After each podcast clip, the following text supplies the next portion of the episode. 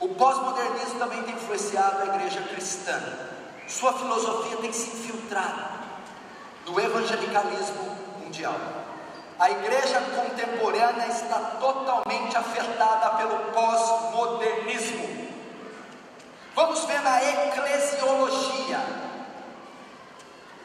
Eclesiologia é a ciência que estuda a doutrina da igreja, que estuda a igreja.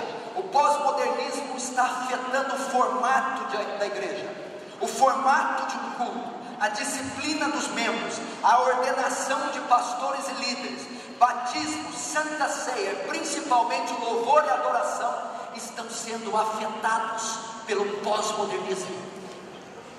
A teologia está sendo afetada, o corpo de Cristo está sendo afetado pelo pós-modernismo. Sem que você perceba, pessoas estão sendo ordenadas ao ministério, a disciplina do membro, batismo e santa ceia, todos eles estão contaminados. Segunda, soteriologia, da palavra grega soteria, salvação, a doutrina, a ciência que estuda salvação, tem sido afetada não há critérios sólidos para evangelizar o pecador, batizá-lo, nem declará-lo salvo. Tudo é relativo.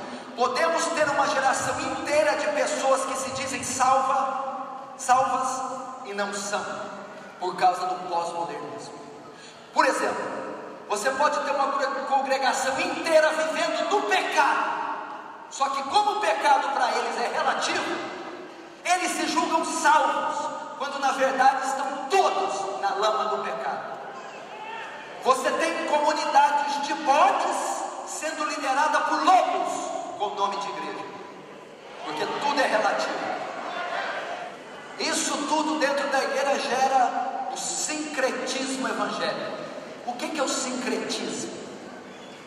Uma vez que não há verdade absoluta, você vê igrejas que adotam tipo de elemento estranho no culto. O sincretismo é pegar um pouquinho do espiritismo, um pouquinho do catolicismo, um pouquinho do evangelho, um pouquinho da religião afro, bate no liquidificador. O resultado daquilo é o sincretismo.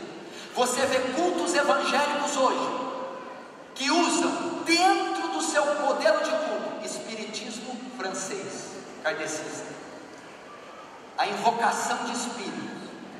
Você vê exorcismo dentro de igreja, do catolicismo português e romano.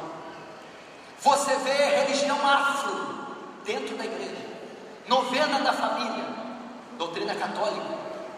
Então você vê uma igreja sincrética que usa um pouco da Bíblia, mas usa também um pouco do Espiritismo de baixa magia.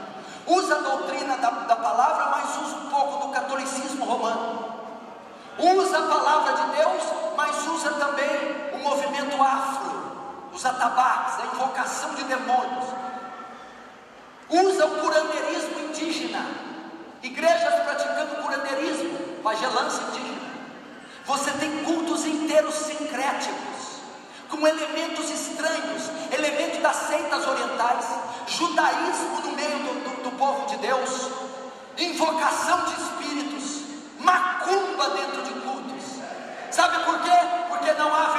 absoluta na igreja. Logo,